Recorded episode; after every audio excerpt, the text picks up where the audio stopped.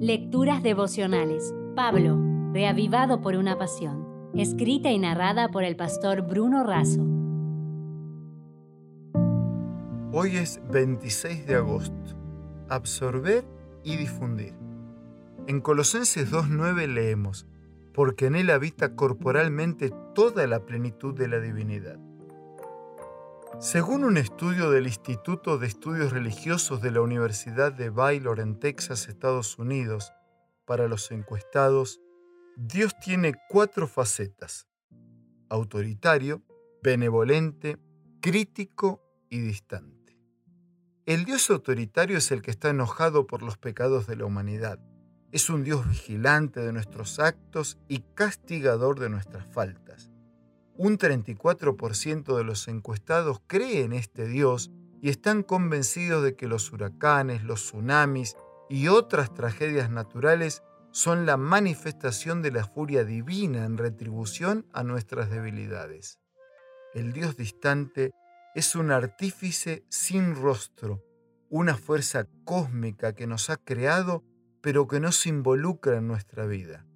Un 26% reconoce esta cara de Dios. El Dios benevolente es a la vez exigente y misericordioso.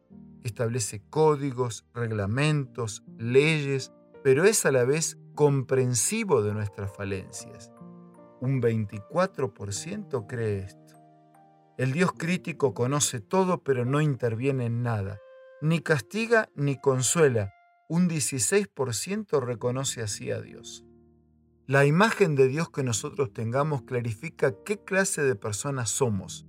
Dios hizo al hombre a su imagen y semejanza, y el pecado ha llevado a que el hombre pretenda ser a Dios a su imagen y semejanza. En Cristo habita la suma total de la naturaleza y de los atributos de Dios. Los alcances de este término son ilimitados en tiempo, espacio y poder. En Cristo se encuentra todo lo que Dios es, cada cualidad de la deidad, dignidad, autoridad, excelencia, poder para crear y ordenar el mundo, energía para sostener y guiar el universo, amor para redimir a la humanidad y previsión para suministrar todo lo necesario a cada una de sus criaturas. Bien decía Elena de Huay, Recordad que en él habitaba toda la plenitud de la deidad corporalmente. Si Cristo habita en nuestro corazón por fe, al contemplar su conducta procuraremos ser como Jesús, puros, pacíficos e incontaminados. Revelaremos a Cristo en nuestro carácter. No solo recibiremos luz y la absorberemos, sino también la difundiremos.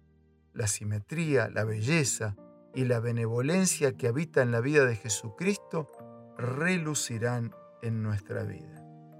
La verdadera educación no desconoce el valor del conocimiento científico o literario, pero considera que el poder es superior a la información, la bondad al poder y el carácter al conocimiento intelectual.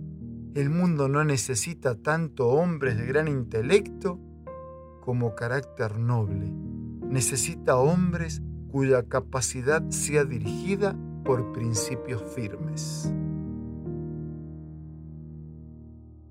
Si desea obtener más materiales como este, ingrese a editorialaces.com.